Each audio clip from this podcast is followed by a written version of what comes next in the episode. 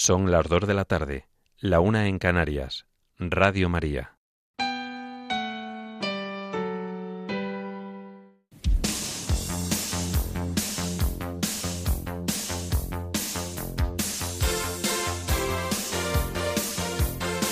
Servicios informativos de Radio María.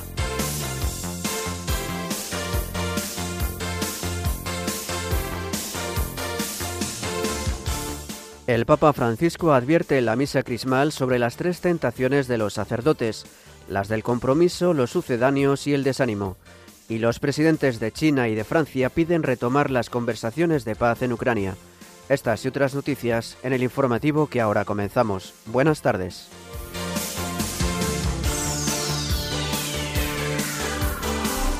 El Papa Francisco celebrará la misa de la Cena del Señor de Jueves Santo en el Centro Penitenciario de Menores de Casal de Marmo en Roma. El hasta ahora anuncio apostólico en Colombia destaca la necesidad de un alto el fuego entre el Ejército de Liberación Nacional y el Gobierno. La Comisión Episcopal para la Vida Consagrada organiza un encuentro para madres y presidentas federales. El santuario de Torre Ciudad, en Huesca, ofrece un concierto de música sacra y un videomapping de la Pasión durante la Semana Santa. Israel bombardea Gaza en respuesta a los cohetes lanzados desde la franja. El presidente de Colombia pide la evacuación de 2.500 familias en las inmediaciones del volcán del Nevado del Ruiz. En España, el Consejo de Transparencia obliga a Hacienda a desvelar cuántos afiliados al corriente de pago tiene cada partido. Muere en Madrid el exministro del Partido Popular, Josep Piqué, a los 68 años. Y en deportes, Osasuna y Real Madrid disputarán la final de la Copa del Rey de Fútbol el próximo 6 de mayo en el Estadio de la Cartuja de Sevilla.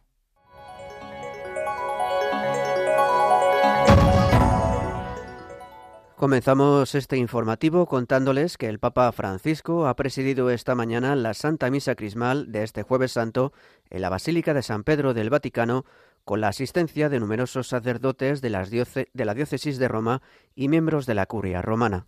En el transcurso de esta celebración que Radio María ha retransmitido en directo, el Santo Padre ha bendecido el Santo Crisma y los demás óleos sagrados, óleo de los catecúmenos y óleo de los enfermos que se usarán a lo largo del año para impartir los sacramentos.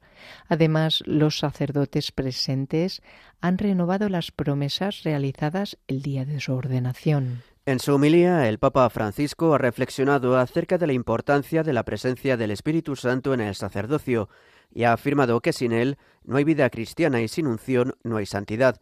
En este sentido, ha explicado que Jesús y el Espíritu actúan siempre juntos, de modo que son como las dos manos del Padre, que extendidas hacia nosotros nos abrazan y nos levantan. A continuación, el pontífice ha señalado que a todos antes o después nos sucede que experimentemos decepciones, dificultades y debilidades con el, ideal que parece desgastarse entre las exigencias de la realidad mientras se impone una cierta costumbre y algunas pruebas, ha subrayado, antes difíciles de imaginar, hacen que la fidelidad parezca más difícil que antes. Como consecuencia de ello, el Papa ha destacado tres tentaciones peligrosas de los sacerdotes, la del compromiso, por la que uno se conforma con lo que puede hacer, la de los sucedáneos, por la que uno intenta llenarse con algo distinto respecto a su unción, y la del desánimo, por la que insatisfecho uno sigue adelante por pura inercia. Y aquí ha alertado está el gran riesgo. Mientras las apariencias permanecen intactas, el sacerdote se repliega sobre él mismo y sigue adelante desmotivado. La, la, fragancia de la unción ya no perfuma la vida y el corazón ya no se ensancha, sino que se encoge envuelto en el desencanto. El Santo Padre ha explicado que esta crisis puede convertirse también en el punto de inflexión del sacerdocio, en la etapa decisiva de la vida espiritual, en la que hay que hacer la elección definitiva entre Jesús y el mundo, entre la heroicidad de la caridad y la mediocridad, entre la cruz y un cierto bienestar, entre la santidad y una honesta fidelidad al compromiso religioso. Después, el Papa Francisco ha recordado a los sacerdotes que están atravesando una crisis aquellos que están desorientados y que no saben cómo retomar el camino en esta segunda unción del Espíritu. A ellos les ha dicho que el Señor es más grande que sus debilidades y sus pecados. Además, el pontífice los ha animado a confiar en el Señor y a dejarse llamar una segunda vez con la unción del Espíritu Santo. Hablamos ahora de la actualidad internacional porque, porque, el presidente de China, Xi Jinping, ha instado a su homólogo francés, Emmanuel Macron, a que ambos países mantengan una actitud razonable dirigida a evitar un empeoramiento de la situación en Ucrania. Tras la reunión que ambos mandatarios han mantenido en Pekín, Xi ha declarado ante los medios que espera que las partes implicadas en la guerra se abstengan de lanzar ataques contra la población civil. Ha pedido proteger a las víctimas y ha manifestado su oposición al uso de ataques químicos o contra instalaciones nucleares. El presidente de China ha pedido asimismo atenuar el impacto de la guerra, especialmente en los países en desarrollo, y ha abogado por abordar las legítimas preocupaciones de todas las partes. Ha añadido que China considera que Europa debe jugar un rol independiente en un mundo multipolar y ha apelado a la cooperación para responder a estas crisis en campos como el energético el alimenticio. Por su parte, Manuel Macron ha dicho a Xi Jinping que una vez que una paz en Ucrania debe respetar al pueblo agredido, que es el ucraniano, y ha advertido de que no puede darse una organización estable de seguridad en Europa mientras un país del continente esté ocupado. Aunque el presidente de Francia ha asegurado que tanto su país como China desean proteger el derecho internacional, también ha señalado que el respeto a la soberanía y la integridad territorial de Ucrania es la condición para la paz duradera. Además, ha subrayado que cuentan con China para hacer que Rusia entre en razón y lleve a todo el mundo a la mesa de negociaciones.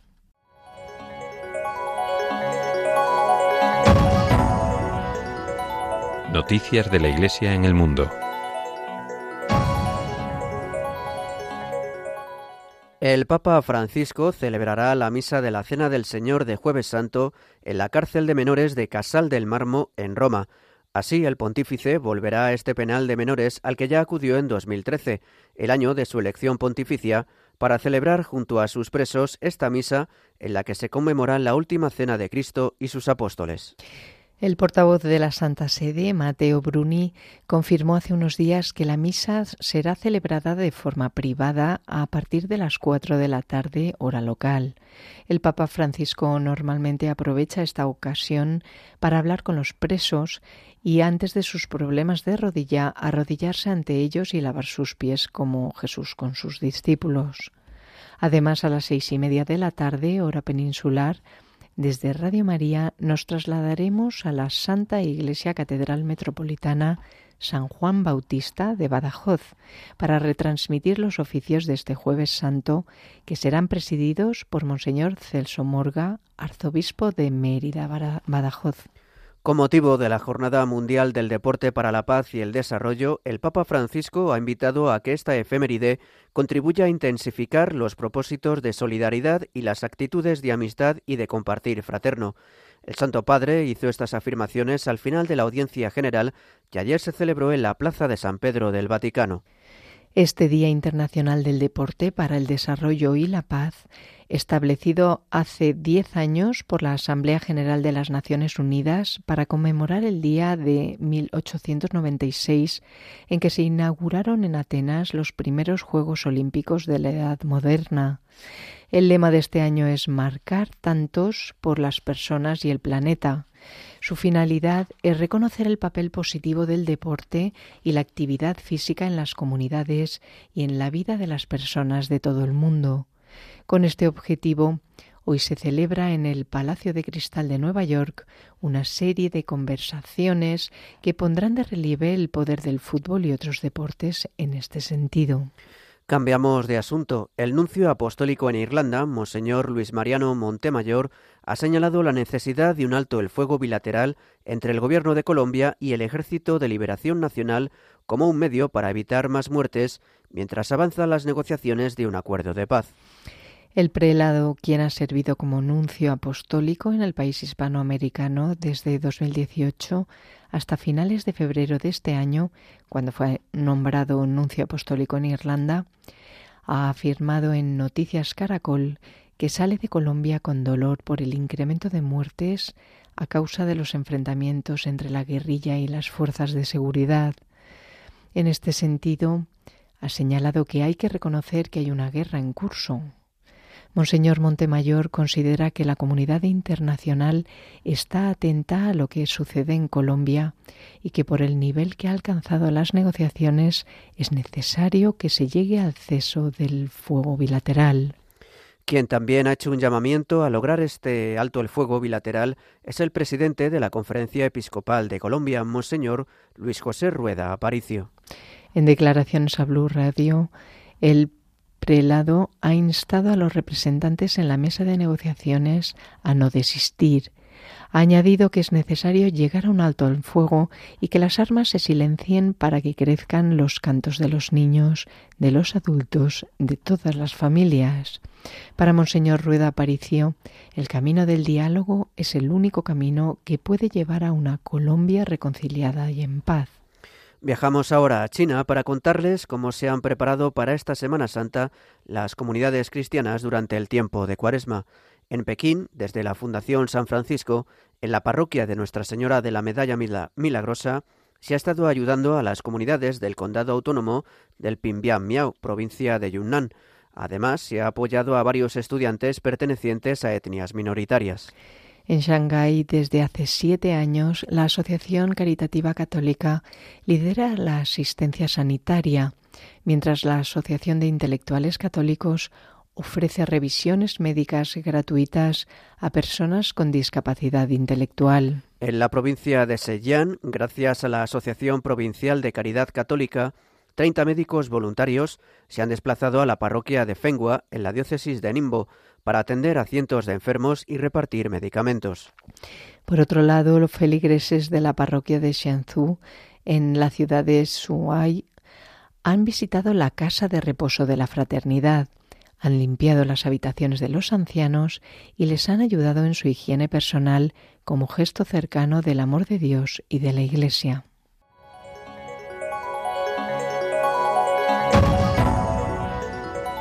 Noticias de la Iglesia en España.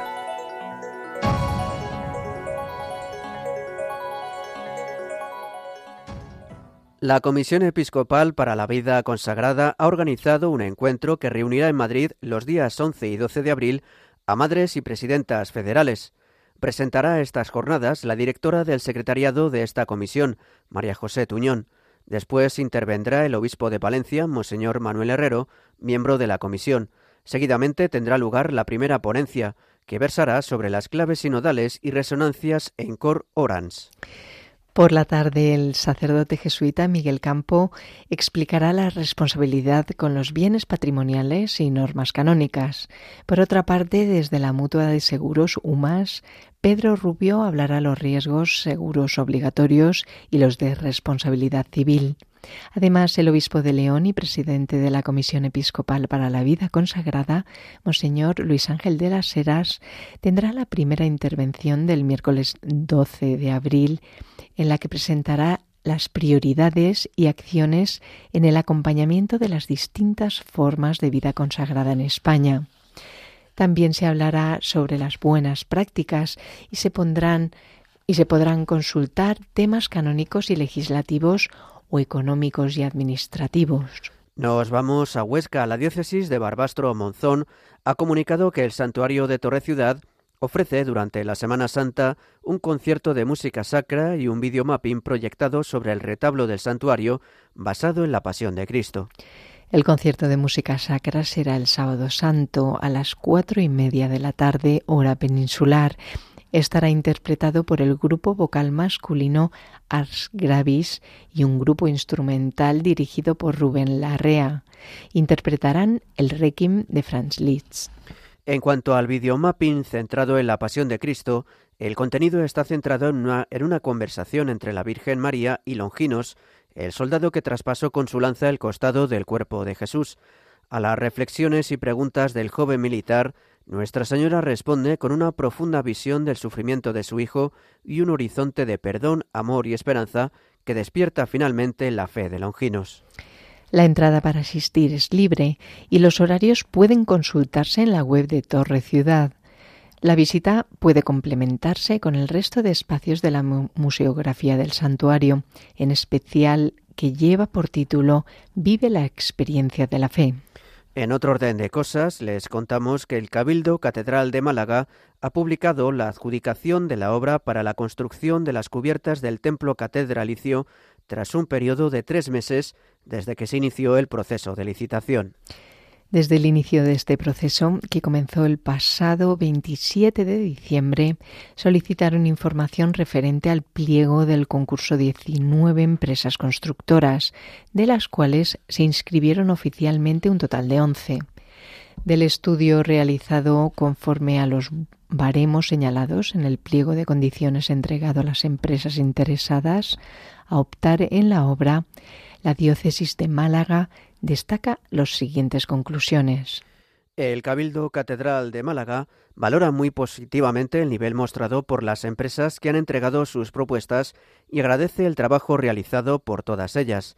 Además, ha reiterado su sincero agradecimiento a todos aquellos que se han implicado y han querido formar parte de este proyecto, recordando que es de todos. Teniendo en cuenta lo anterior, el Cabildo de la Catedral malagueña ha determinado adjudicar el contrato de construcción de las cubiertas de la catedral a la empresa UT Hermanos Campano Obras y Restauraciones Picasso. Incluyendo la totalidad de los costes, se prevé una inversión total de 17 millones y medio de euros para la construcción de las cubiertas de la catedral.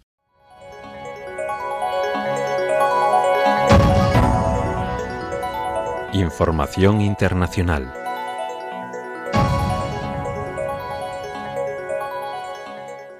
El ejército de Israel ha bombardeado varios objetivos militares situados en la franja de Gaza en respuesta a los cohetes lanzados horas antes desde territorio palestino, en medio de las tensiones en Jerusalén por el asalto de la policía de Israel a la mezquita de Al-Aqsa.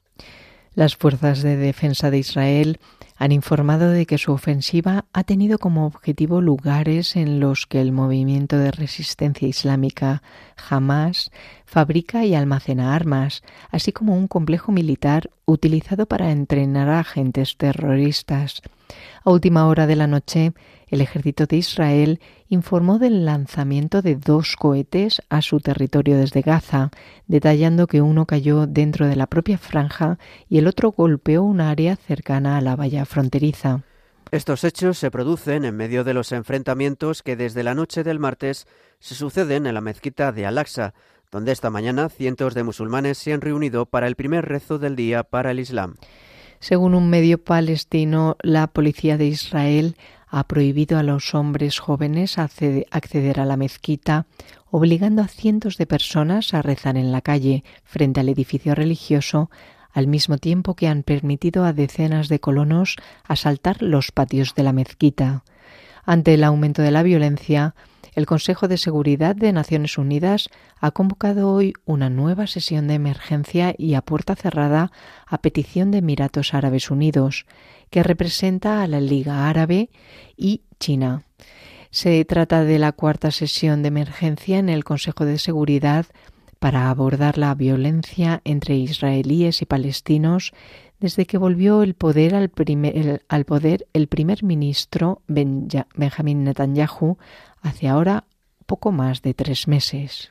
Hablamos ahora de Estados Unidos, donde el presidente de la Cámara de Representantes, Kevin McCarthy, se ha reunido en California con la presidenta de Taiwán, Tsai Ing-wen, a pesar de las amenazas de represalias por parte de China.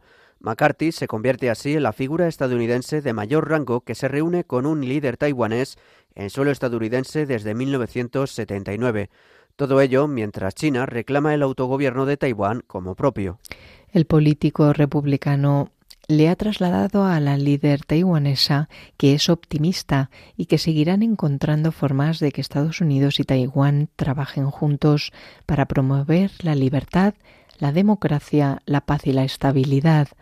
La reunión puede provocar una fuerte reacción de Pekín, que considera Taiwán parte de su territorio y ha prometido someterlo a su control por la fuerza si es necesario.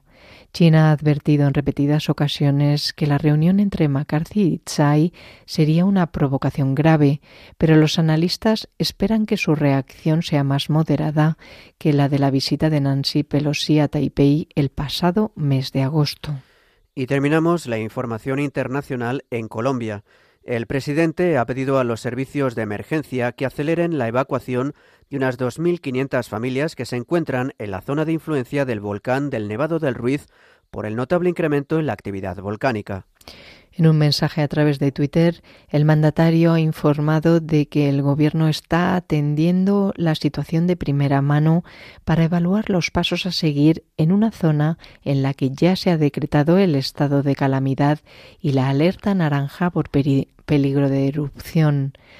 También se ha ordenado a las empresas de transporte de las localidades colindantes estar preparados para colaborar con los esfuerzos de evacuación, que por el momento sigue siendo voluntaria, aunque recomendada por las autoridades locales.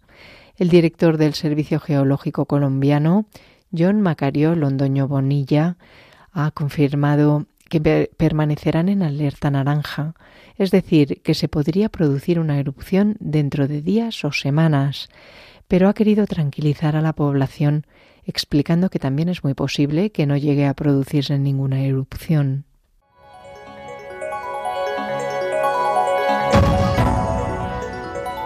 Información nacional.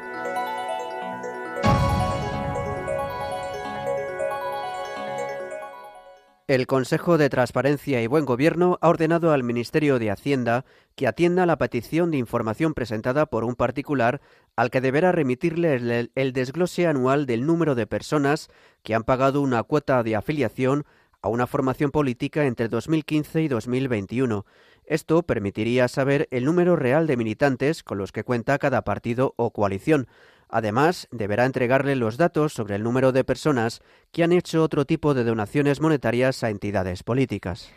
La persona a la que el Consejo de Transparencia y Buen Gobierno ha dado la razón admitiendo el recurso que presentó contra la decisión de Hacienda de negarle información, solicitó estos datos en diciembre de 2021. Tras la negativa del Ministerio a su solicitud, el peticionario presentó un recurso ante el Consejo que ahora ha admitido su petición. El organismo ha advertido de que Hacienda no ha justificado ni acreditado el carácter supuestamente abusivo de la petición y ha recalcado al Ministerio que una solicitud no puede considerarse abusiva por el hecho de afectar a una pluralidad muy importante de asuntos o expedientes, ni por afectar a derechos o intereses de terceros. Seguimos hablando del Consejo de Transparencia y Buen Gobierno, ya que ha condenado al Ministerio de Asuntos Exteriores, Unión Europea y Cooperación a que facilite la relación de puestos de trabajo del personal laboral en el exterior que no está sujeto a convenio, así como la retribución máxima anual que se percibe en cada puesto. En esta resolución, el Consejo ha dado la razón a, la reclamante, refutando los argumentos que se habían brindado desde el departamento que dirige José Manuel Álvarez para no ofrecerle toda la información que ésta había solicitado en relación con el personal laboral exterior. El Consejo de Transparencia y Buen Gobierno sostiene que las alegaciones esgrimidas por exteriores para no facilitar la retribución anual máxima de cada uno de los puestos de trabajo no resultan de recibo ni pueden constituir un obstáculo a que la información sea facilitada. El organismo insta al Ministerio de Exteriores a proceder a facilitar la información solicitada de forma completa tanto a la reclamante como al propio Consejo en un plazo de diez días hábiles. En otro orden de cosas, les contamos que la Asociación Profesional Justicia para la Guardia Civil, JUCIL, ha urgido a la nueva directora del Instituto Armado, Mercedes González, a que inicie, antes de las próximas elecciones generales, los trámites para equiparar los salarios de los agentes de la Benemérita con los de las policías autonómicas, una de las promesas realizadas por su antecesora en el cargo, María Gámez, que dimitió de su puesto el 22 de marzo. De este modo, Jucil ha recordado a González que solo quedan nueve meses hasta la convocatoria de de los próximos comicios generales y le ha trasladado que si quiere de verdad aplicar las medidas que su antecesora olvidó, deberá concentrarse en iniciar al menos aquellas más importantes para la mejora de la vida laboral y social de los guardias civiles. La organización también ha urgido a la directora del Instituto Armado a retomar la ampliación de las plantillas, así como la mejora y concentración de los puestos y cuarteles que a su juicio ahora están dispersos por el territorio y resultan muy ineficientes. También solicitan la mejora de los turnos de trabajo. Más noticias. La Policía Nacional y la Guardia Civil, en una operación conjunta, han desmantelado una organización criminal especializada en secuestros express y robos con violencia a otros grupos delictivos, según ha informado la Jefatura Superior de Policía de Madrid.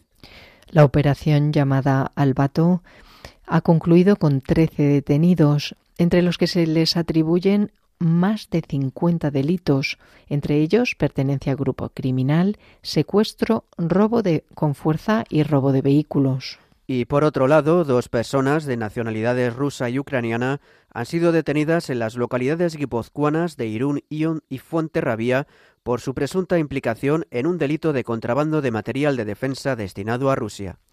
La operación ha permitido desarticular un entramado con una sofisticada ingeniería aduanera a nivel internacional para realizar operaciones en las que se declaraba que el destino eran países no sometidos a embargo, cuando era Rusia su destino final.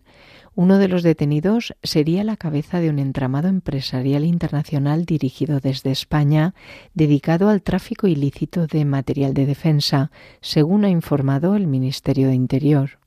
Y terminamos la información nacional contándoles que el exministro del Gobierno y exlíder del Partido Popular catalán, Josep Piqué, ha muerto a la edad de 68 años en el Hospital 12 de Octubre de Madrid. La capilla será instalada en Madrid, en el tanatorio de la M30, mañana viernes 7 de abril, desde las 9 de la mañana hasta las 2 de la tarde. Nacido en Villanueva y Geltrú, en Barcelona, en 1955, Piqué fue portavoz del Gobierno y ministro de Exteriores, Industria, Ciencia y Tecnología durante los gobiernos del Partido Popular con José María Aznar. Asimismo, fue líder de los populares catalanes y candidato a la Generalidad de Cataluña. Tras renunciar a la política, se consagró a su faceta de economista y directivo empresarial. Descanse en paz.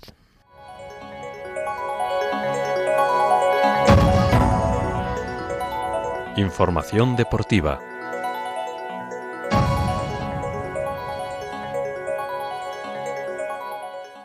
Comenzamos un día más con la Copa del Rey de Fútbol, que ya conoce a sus dos equipos finalistas. El Osasuna eliminó el pasado martes en semifinales al Athletic de Bilbao, mientras que el Real Madrid hizo lo propio ayer con el Fútbol Club Barcelona. Ambos se medirán por el título el próximo 6 de mayo en el Estadio de la Cartuja de Sevilla. Para los navarros es la segunda final de su historia en la competición, mientras mientras que los merengues vuelven a optar al título nueve años después. La última Copa del Rey de los Pupilos de Carlo Angelotti data de 2014. Anoche el Real Madrid tenía que remontar un gol de desventaja de la ida y derrotó al Barça por 0 a 4 con goles de Benzema en tres ocasiones y Vinicius. Por otro lado, la tenista española Paula Badosa se ha clasificado para los octavos de final del torneo de Charleston Estados Unidos tras superar en dos disputados sets a la canadiense Leila Fernández. 7-5 y 7-6 ha sido el resultado final favorable a nuestra representante que se ha deshecho de su rival en casi dos horas de partido. La catalana, decimosegunda cabeza de serie del certamen, ha tenido que levantar un 1 a 4 en la primera manga y contrarrestar una bola de set de la canadiense en el tiebreak de la segunda. Badosa se medirá en la siguiente ronda a la rusa Diana Schneider, que a su vez ha eliminado a su compatriota Verónica Kudermetova en dos sets. Y finalizamos con la previsión del tiempo realizada por Miriam Herraiz. Esta tarde seguiremos con cielos poco nubosos o despejados en todo el territorio nacional y sin esperar precipitaciones. Las temperaturas máximas subirán excepto en el Mediterráneo, donde se quedarán más suaves. Y mañana viernes, así como el sábado y el domingo, seguiremos bajo la influencia del anticiclón, que nos dejará unos días de cielo poco nubosos o despejados prácticamente en casi toda la península, con alguna nube sin gran importancia y sin precipitaciones. Las temperaturas mínimas se quedarán frenadas, pero las máximas irán subiendo poco a poco, excepto en la franja mediterránea.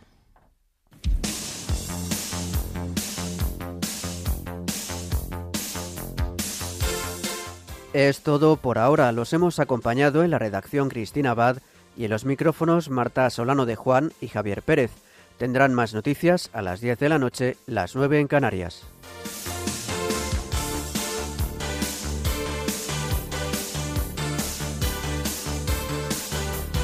Informativos de Radio María.